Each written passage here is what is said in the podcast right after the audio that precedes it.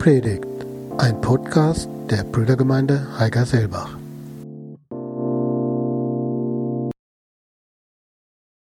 Denn wie soll das möglich sein? Wir haben das zwar jetzt in vielen Liedern so besungen, aber wie soll das eigentlich möglich sein, wenn wir uns so mit unserem Verstand selbst prüfen, dass ein Mensch gekreuzigt wird, stirbt und nach drei Tagen von den Toten aufersteht? Jetzt habe ich mein Dings vergessen.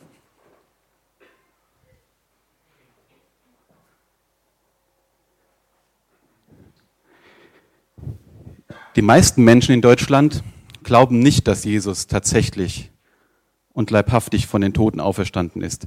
Ich habe diese Statistik gefunden und war überrascht, wie viele es eigentlich noch glauben. Immerhin gut 30 Prozent.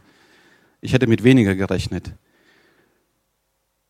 Wenn es um die Auferstehung geht, argumentieren viele modernen, viele modernen Menschen, auch viele Theologen so, etwa wie ich das gleich beschreiben werde. Sie sagen, die Menschen der Antike hatten noch nicht unsere wissenschaftlichen Erkenntnisse. Sie glaubten naiv an magische und übernatürliche Phänomene. So konnten sie leicht das Opfer von erfundenen Berichten über einen auferstandenen Jesus werden, weil in ihrem Denken Totenerweckung durchaus möglich war.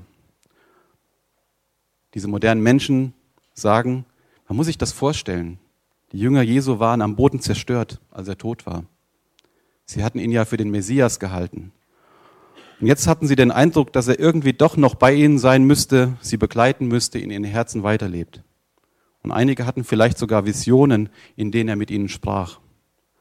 Und dann hat sich dann im Lauf der Jahrzehnte diese Geschichte verdichtet, ihre Gefühle sind stärker geworden, dass Jesus im Geist weiterlebt in ihren Geschichten. Und dann haben sie sogar daran geglaubt und sich das so vor Augen gemalt, dass er leiblich von den Toten auferweckt worden ist. Und dann hat man diese Auferstehungsgeschichten in die Evangelien geschrieben, um diesen Glauben zu stützen. Das ist so ein moderner Erklärungsversuch, wie die Auferstehungsberichte in die Bibel kamen. Und diese Erklärung wird oft so selbstverständlich vorgestellt. Und alle, die ernsthaft von einer leibhaftigen Auferstehung Jesu reden, werden als rückständige Idioten von vorgestern abgestempelt. Ich frage mich manchmal, wie das ist, wenn jemand als junger Mann oder als junge Frau in einer christlichen Familie aufwächst, mit diesen Erklärungsversuchen in der Schule oder im Studium konfrontiert wird, wissenschaftliche Magazine im Fernsehen sieht, wo das so dargestellt wird, wie geht's euch jungen Leuten dann? Was denkt ihr über eure Eltern? Wollt ihr sie schonen mit dem, was ihr äh, äh, gelernt habt in der Schule und im Studium, sie nicht irgendwie betrübt machen über das, was ihr vielleicht da gelernt habt, was so offensichtlich doch richtig sein muss. Welche Konflikte müsst ihr aushalten? Auf der einen Seite der Lehrer, der Professor, der die eine Seite vertritt und die Eltern, von denen ihr was anderes gelernt habt, die ja nicht so viel wissen können wie der Professor.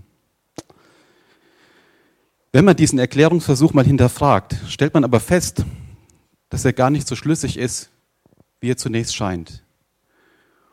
Und ähm, die Frage, ob Jesus tatsächlich auferstanden ist, ist für unseren Glauben existenziell. Das müssen wir wissen.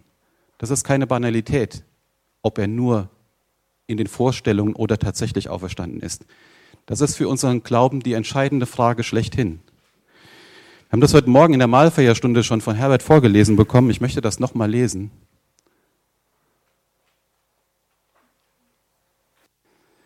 Das schreibt Paulus im ersten Korintherbrief im Kapitel 15, wo es ganz viel um Auferstehung geht.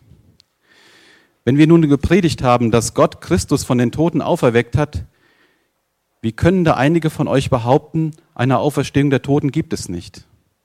Wenn es keine Auferstehung der Toten gibt, dann kann ja auch Christus nicht auferstanden sein. Wäre aber Christus nicht auferstanden, so hätte unsere ganze Predigt keinen Sinn und euer Glaube hätte keine Grundlage. Mit Recht könnte man uns dann vorwerfen, wir seien Lügner und keine Zeugen Gottes. Denn wir behaupten doch, Gott hat Christus auferweckt. Das kann ja gar nicht stimmen, wenn mit dem Tod alles aus ist. Wie schon gesagt, wenn die Toten nicht auferstehen, dann ist auch Christus nicht auferstanden. Wenn aber Christus nicht von den Toten auferweckt wurde, ist euer Glaube nichts als Selbstbetrug und ihr seid auch von eurer Schuld nicht frei. Aus den Versen wird deutlich, dass das die entscheidende Frage ist. Ist das Evangelium Good News oder Fake News? ist die Auferstehung, die Berichte von den Auferstehungen, sind das alternative Fakten, um es in den Worten von Donald Trump zu sagen, oder ist es die Wahrheit? Wenn wir glauben, dass die, Auferstehung von den Toten wirklich und leibhaftig ist, dass sie so passiert ist, dann haben wir glücklicherweise viele gute Argumente auf unserer Seite. Und ich würde gerne am Anfang der Predigt einige davon nennen, einfach um uns auch mehr Sicherheit zu geben, dass wir keine Idioten sind, wenn wir das glauben. Erster Punkt. Die ersten Berichte von der Auferstehung Jesu sind schon kurze Zeit nach den Ereignissen selbst abgefasst worden. Noch vor den Evangelien selber gibt es die Briefe von zum Beispiel Paulus. Im ersten Korintherbrief Kapitel 15 nennt er ganz, ganz viele Zeitzeugen, über 500, die zum großen Teil noch lebten, als er das geschrieben hat. Und das ist etwas, was äh, für die Glaubwürdigkeit ähm, der Berichte von großer Bedeutung ist. Und das macht die Theorie von einer nur symbolhaften Auferstehung Jesu unglaubwürdig. Ein zweiter Punkt. Es gab im Lauf der Menschheitsgeschichte zahlreiche religiöse und politische Führer. Und wenn diese starben, gab das in der Regel auch ihrer Mission einen gehörigen Knacks. Bei Jesus ist es anders. Da ist es so, dass seine Bewegung nach seinem Tod erst richtig losgeht. Nahezu explosionsartig, mit einer unglaublichen Dynamik verbreitet sich seine gute Nachricht über die Welt. Und sie wurde verbreitet von relativ einfachen Menschen. Fischern zum Beispiel, die unter dem Eindruck des Todes ihres Führers zunächst völlig eingeschüchtert waren, niedergeschlagen waren. Könnt ihr euch Petrus, als Hacker vorstellen, der die Auferstehungsfake News in die Computersysteme der antiken römischen Welt einfließen lässt? Die Jünger, so einfach wie sie waren, dass sie sich das alles ausgedacht haben und so ein komplexes, so einen komplexen Glauben in die Welt hineingetragen hätten? Sie hatten keinen Propagandaapparat zur Verfügung wie heute, meinetwegen die Russen oder wer auch immer, wie sie da Nachrichten streuen in die Welt, die eigentlich keine sind, um die Menschheit zu verunsichern. Diese Möglichkeiten hatten die Jünger nicht, sie wären völlig ungeeignet gewesen dafür.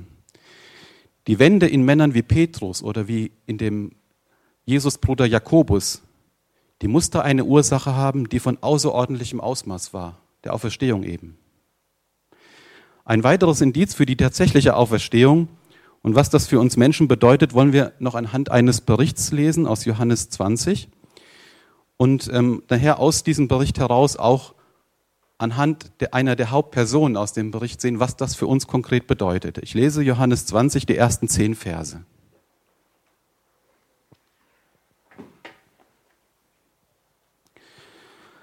Am ersten Tag nach dem Sabbat geht Maria Magdalena früh morgens noch vor Sonnenaufgang zum Grab. Da sieht sie, dass der Stein vom Grab weggenommen ist.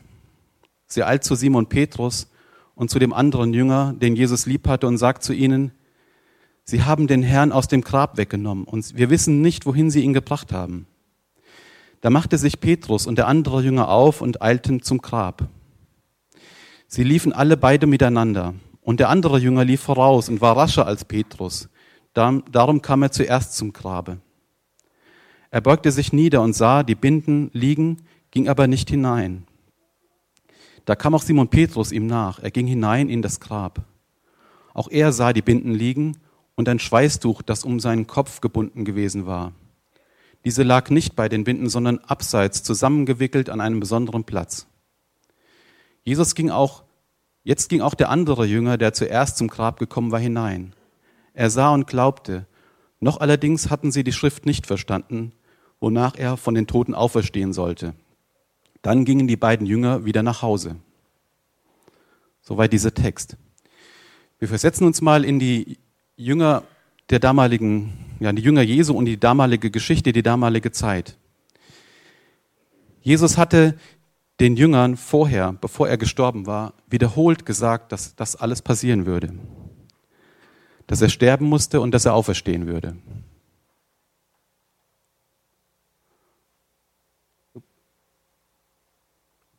Zum Beispiel in Markus 8. Und er fing an, sie zu lehren. Der Menschensohn muss viel leiden und verworfen werden von den Ältesten und den Hohepriestern und den Schriftgelehrten und getötet werden, und nach drei Tagen wird er auferstehen.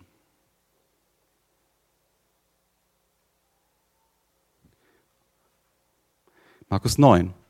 Denn er lehrte seine Jünger und sprach zu ihnen, dem, der Menschensohn wird überantwortet werden in die Hände der Menschen und sie werden ihn töten. Und wenn er getötet ist, so wird er nach drei Tagen auferstehen. Markus 10. Der Menschensohn wird überantwortet werden den hohen Priestern und Schriftgelehrten und sie werden ihn zum Tod verurteilen und den Heiden überantworten und die werden ihn verspotten und anspeien und geiseln und töten und nach drei Tagen wird er auferstehen. Dreimal an unterschiedlichen Stellen exakt die Vorhersage, was passieren wird. Selbst die Feinde Jesu mussten diese Aussagen gekannt haben, denn als Jesus gestorben war, gehen sie zu Pilatus und sagen zu ihm, Herr, wir haben daran gedacht, dass dieser Verführer sprach, als er noch lebte, nach drei Tagen werde ich auferweckt. Darum befiehl, dass man das Grab bewachte, bewache bis zum dritten Tag, damit nicht seine Jünger kommen und ihn stehlen und zum Volk sagen, er ist auferstanden von den Toten und der letzte Betrug noch ärger wäre als der erste. Pilatus sprach zu ihnen, da habt ihr die Wache, geht und bewacht, so gut ihr könnt.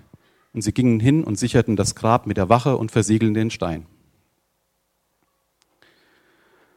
Trotz dieser Ankündigen, dieser Hinweise, für wie wahrscheinlich hielten die Jünger damals, dass das, was Jesus ihnen von dem Sterben und Auferstehen gesagt hat, auch eintreten würde. Und wie verhält sich zum Beispiel Maria? Sie geht am Sonntagmorgen ans Grab und sieht, dass der Stein weggerollt ist. Sie rennt zu den Jüngern zurück und sagt, sie haben den Leichnam weggenommen. Obwohl sie ja dabei war und genauso oft wie die anderen Jünger gehört hatte, was Jesus vorher gesagt hat, sagt sie bei dem Anblick des leeren Grabes nicht, Jesus ist auferstanden, es ist genauso passiert, wie er es gesagt hat. Sie kommt auch nicht ins Grübeln darüber und denkt, oh, das Grab ist leer. Soll das tatsächlich wahr sein, dass Jesus auferstanden ist? Diese Gedanken sind dir ganz weit weg. Maria glaubt nicht an die Auferstehung, bis sie Jesus begegnet. Wir erleben sie später in der Geschichte in Tränen aufgelöst, unfähig, Jesus zu erkennen, obwohl er direkt vor ihr steht. Warum haben Maria und die Jünger und die anderen Frauen, die Jesus alle nachgefolgt sind, und die alle diese Auferstehungsankündigung gehört haben, kein Lager um das Grab aufgeschlagen, um den auferstandenen Herrn zu erwarten, wenn er aus dem Grab kommt. Er hat ihnen immer wieder gesagt, dass er am dritten Tag auferstehen wird, aber keiner seiner Nachfolger steht da erwartungsvoll am Grab, um den Auferstandenen wieder im Leben zurück zu begrüßen. Kein Jünger hat das Auferstehungswunder erwartet, auch nicht Maria. Sie läuft fort als sie das leere Grab sieht. Und der Gedanke, dass es eine Auferstehung gegeben haben könnte, kommt ihr eben nicht. Sie geht von Diebstahl aus. Und dazu muss man wissen, dass die Menschen damals in ihrer Zeit und Kultur genauso wenig daran geglaubt haben, dass jemand vom Tod wieder auferstehen kann wie wir heute. Die Griechen und die Römer damals zum Beispiel hatten die Vorstellung, dass der Leib, der Körper schlecht und schwach ist, der Geist dagegen gut und rein und sie haben mit dem Tod verbunden, dass wenn, der, wenn, wenn man stirbt, dass sich das dann trennt, dass der Körper sozusagen zurückgelassen wird und der Geist befreit wird von seinem vergänglichen Leib. Und von daher war die Auferstehung des Leibes für sie gar nichts, äh, wonach sie gestrebt hätten. Die meisten Juden damals glaubten, dass es am Ende der Zeit eine allgemeine Auferstehung der Gerechten geben wird. Aber auch sie haben nicht daran geglaubt, dass mitten in der Geschichte ein einzelner Mensch vom Tod zum Leben auferweckt würde.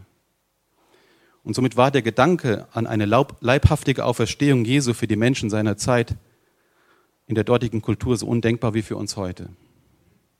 Und es ist ein Irrglaube, wenn wir als ach so moderne und aufgeklärte Menschen denken, dass damals die Leute so naiv gewesen wären und abergläubisch, dass es für sie kein Problem dargestellt hätte, einfach so an die Auferstehung zu glauben. Und wenn man die Auferstehungsgeschichten liest, wird deutlich, dass die Jünger überhaupt nicht damit gerechnet haben. Sie sind verzweifelt, sie sind ungläubig, sie verlangen Beweise. Und das unterscheidet sie in keiner Weise von uns modernen Menschen. Und wie immer die Beweise ausgesehen haben mögen, die, sie für wichtig, die wir für wichtig halten, damit wir überzeugt wären, wir können sicher sein, dass die Jünger genau die gleichen Beweise auch gehabt haben wollen. Und offensichtlich haben sie sie bekommen und ließen sie sich davon überzeugen. Es gibt in dieser Geschichte noch weitere Indizien dafür, dass die Auferstehungsgeschichte wahr ist. Und das, ein weiteres Indiz ist, Die erste Augenzeugin, Maria Magdalena, eine Frau. Wir müssen wissen, dass in der damaligen Zeit Frauen weder bei den Römern noch bei den, bei den Juden vor Gericht zugelassen wurden.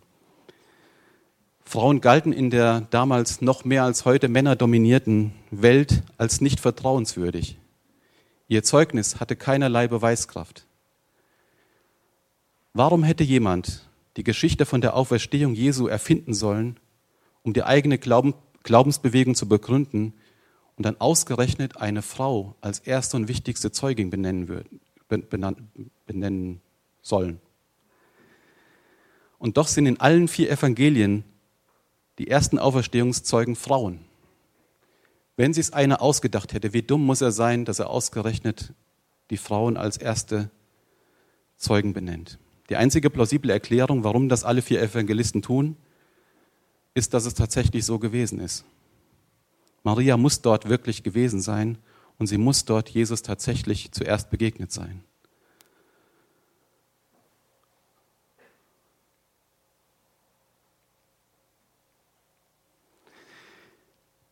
Zweite, das ein weiteres Indiz noch, Simon Petrus am Grab. Wir haben gelesen eben, Jesus sah das Leinentuch und so weiter, was sich da in der leeren Grabeshöhle alles befunden hat. Und er sieht das nicht nur, er sieht nicht nur das, was vor Augen ist, sondern er steht im Grab und versucht sich aus dem, was er sieht, einen Reim zu machen. Er wird gedacht haben. Wenn Jesus wiederbelebt wurde und auferstand, dann wären die Leinentücher zerrissen es müsste Unordnung herrschen. Wenn Freunde den Leichnam geholt und mitgenommen hätten, dann hätten sie es vermutlich eilig gehabt. Sie hätten ihn in die Tücher eingewickelt gelassen und mitsamt der Tücher weggebracht.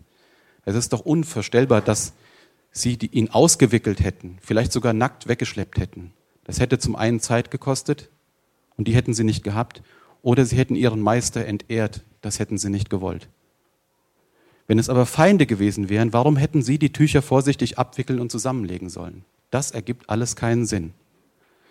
Welche Erklärung kann es dafür geben, dass der Stein weg ist, dass das Grab leer ist, dass die Tücher fein säuberlich zusammengelegt sind? Der andere Jünger in der Geschichte, offensichtlich Johannes, kommt zur Überzeugung, dass Jesus tatsächlich auferstanden sein musste. Ein weiteres Indiz dafür, dass, dafür, dafür spricht, dass die Geschichte wahr ist. Wir wenden uns jetzt nochmal Maria zu.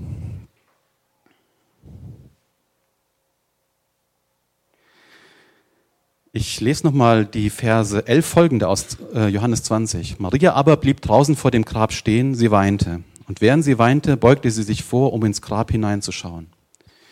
Da sah sie an der Stelle, wo der Leib Jesu gelegen hatte, zwei Engel in weißen Gewändern sitzen, den einen am Kopfende und den anderen am Fußende. Warum weinst du, liebe Frau? fragten die Engel. Maria antwortete, Sie haben meinen Herrn weggenommen und ich weiß nicht, wohin Sie ihn gebracht haben. Auf einmal stand Jesus hinter ihr, sie drehte sich nach ihm um und sah ihn, erkannte ihn jedoch nicht. Warum weinst, weinst du, liebe Frau? fragte sie. Wen suchst du? Maria dachte, er sei der Gärtner und sagte zu ihm, Herr, wenn du ihn weggebracht hast, sag mir bitte, wo du ihn hingelegt hast, dann hole ich ihn wieder. Maria, sagte Jesus. Da wandte sie sich um und rief Rabuni, das bedeutet Meister. Und Jesus sagte zu ihr, halt mich nicht fest, ich bin noch nicht zum Vater in den Himmel zurückgekehrt. Geh zu meinen Brüdern und sag ihnen, dass ich zu ihm zurückkehre, zu meinem Vater und eurem Vater, zu meinem Gott und eurem Gott. Da ging Maria aus Magdala zu den Jüngern zurück. Ich habe den Herrn gesehen, verkündete sie und erzählte ihnen, was er zu ihr gesagt hatte. Als Maria hier Jesus begegnet, fällt auf, wie feinfühlig er mit ihr umgeht. Er tadelt sie nicht für ihren Unglauben oder für ihren fehlenden Durchblick. Warum weinst du? fragt er sie, und so begegnet er ihr ihrem Kummer und ihrer Verzweiflung. Wen suchst du? Und so eröffnet er ihr den Horizont. Er macht ihr nach und nach klar, dass der Jesus, den sie gesucht hat, dass sie den nicht finden kann, er ist, es ist ein viel größerer, viel größerer Jesus, der vor ihr steht. Maria versteht ihn trotzdem nicht, erkennt ihn nicht, verwechselt ihn mit dem Gärtner. Und so ruft sie Jesus mit ihrem Namen an. Und das ist wie die Geschichte vom guten Hirten, die Maria wahrscheinlich auch von Jesus gehört hatte, wo der gute Hirte die Schafe ruft, die ihm gehören, einzeln beim Namen und führt sie hinaus und sie folgen ihm, weil sie seine Stimme erkennen. Und so persönlich, wie Jesus hier Maria beim Namen ruft, so persönlich ist echter Glaube. Eine persönliche Beziehung zwischen uns und Gott. Interessanterweise auch ein Thema aus der heute Morgen. Nur mit dieser persönlichen Beziehung zu Jesus können wir auch die Zusage in Anspruch nehmen, Hab keine Angst, ich habe dich erlöst, ich habe dich bei deinem, bei deinem Namen gerufen, du gehörst mir. Das ist mein Lieblingsbibelvers und ich wünsche euch das allen, dass dieser Vers euch auch persönlich ins Herz geht, so wie es der Maria hier vielleicht auch ins Herz gegangen ist. Jesus kommt Maria entgegen. So ist Gott. Gott ist ein zugewandter Gott. Jesus bemüht sich um Maria. Er will ihr Herz erreichen. Und dann spricht er sie persönlich an und sie erkennt ihn endlich. Sie findet Jesus. Sie findet zu Jesus. Darf ich mal fragen, wie, wie würden wir einen Christen definieren? Was ist ein Christ? Ich gebe mal eine Definition vor, ihr könnt dann abstimmen, ob das euch auch behagt. Ein Christ ist jemand, der glaubt, dass Jesus starb und von den Toten auferweckt wurde.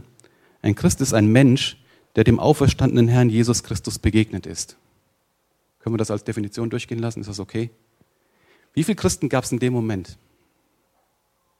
Einen. In diesem Moment trifft diese Definition auf eine Person auf der, Menschheit, in der, der ganzen Menschheit zu. Und das ist Maria aus Magdala, die erste Christin. Und das hat mich sehr berührt. Ich habe noch nie darüber nachgedacht. Es ist kein Zufall, oder? Jesus hatte doch die freie Auswahl, wen er sich als ersten Christen aussuchen könnte, wem er als ersten begegnen würde nach, nach seiner Auferstehung. Wer dieses ewige Prädikat erster Christ bekommen würde. Wir wissen, wer der erste Mensch am Südpol war, oder wissen wir das? Amundsen, glaube ich. Der erste Mensch auf Mount Everest war Hillary, genau. Der erste Mensch auf dem Mond Amundsen. Nee, nicht Amundsen, das war der andere. Armstrong, genau, Armstrong. Alles Kinderkram gegen Maria Magdalena, erste Christin. Jesus hat sie ausgewählt und offenbar hat er bewusst keinen Mann, sondern eine Frau ausgewählt. Offenbar hat er, er, wählt eine Frau aus, die besessen war, die eine Vergangenheit hatte, die schwierig war. Wir lesen das im Markus 16, dass Jesus sie von sieben Dämonen befreit hat. Keine Säule der damaligen Gesellschaft, sondern eine solche Frau, es war auch nicht Petrus, nicht Johannes, nicht Jakobus, es war nur Maria Magdalena, eine Frau, die ebenso dabei war. Was will er damit zum Ausdruck bringen, dass er ausgerechnet sie auswählt? Ich glaube, er will damit sagen, es spielt keine Rolle, wer du bist und was du getan hast. Meine Erlösung beruht nicht auf moralischen Verdiensten, auf deiner Herkunft, auf Anstrengung oder Begabung. Ich bin nicht gekommen, um die Starken zu rufen, sondern die Schwachen. Ich bin gekommen, um zu retten, nicht durch das, was ihr tun könnt, sondern durch das, was ich tue. Das will Jesus, glaube ich, damit sagen. Und so wie Maria Magdalena kann jeder von uns auch Jesus in dieser persönlichen Weise erleben und das so annehmen, dass er uns aus Gnade annehmen will, ohne dass wir was dazu beitragen können. Wir können das nur annehmen, weil es ein Geschenk ist. Ein Geschenk Gottes ist der Glaube. Im Glauben können wir erkennen, dass Jesus alles für unsere Rettung getan hat, weil er das Leben lebte, das wir hätten leben sollen und weil er den Tod gestorben ist, den wir verdient hatten. Was wird in der Maria Magdalena vorgegangen sein, als sie aus dem Mund Jesu, ihres auferstandenen Herrn, ihren eigenen Namen hörte? Hab keine Angst, ich habe dich erlöst, ich habe dich bei meinem Namen gerufen, du bist mein. Bei Jesus sind wir zu Hause. In ihm und bei ihm ist unsere Bestimmung. Und wir sind damit in Gottes Familie adoptiert. Adoptiert wird man auch ohne eigenes Zutun, ohne eigenen Verdienst, nur aus Gnade. Am Ende der Geschichte sagt Jesus etwas Eigenartiges noch zu Maria. Halte mich nicht fest, denn ich bin noch nicht zu meinem Vater zurückgekehrt. Der Satz klingt komisch, weil kurz danach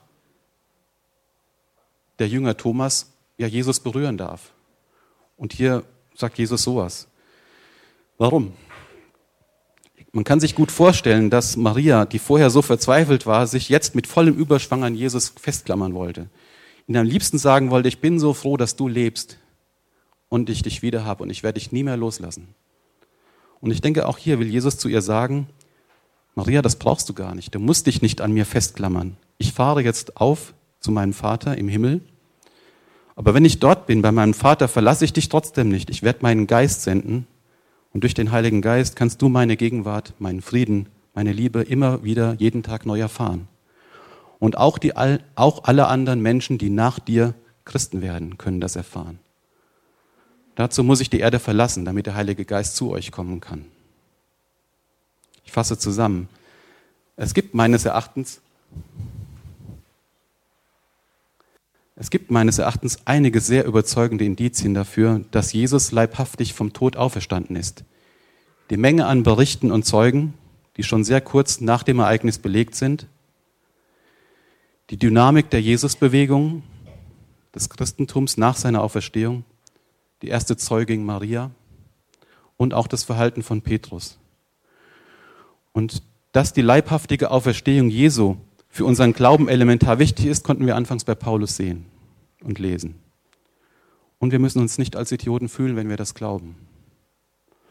Ich wünsche uns, dass uns dieser Glaube wieder neue Kraft verleiht. Fürs Leben und fürs Weitertragen der guten und rettenden Botschaft Gottes. Es sind Good News, not Fake News. Maria aus Magdala lief nun zu den Jüngern und berichtete ihnen, ich habe den Herrn gesehen und sie erzählte alles, was ihr Jesus gesagt hat. Diesen Auftrag, die frohe Botschaft von Ostern, von Jesus, der den Tod besiegt hat, weiterzusagen, hat die erste Christin, Maria Magdala, prompt angenommen und in die Tat umgesetzt. Lasst uns genauso machen. Den vielen Menschen, die Jesus nicht kennen, von ihm weitererzählen und uns von der Begeisterung Marias anstecken lassen. Das ist unsere Bestimmung. Amen.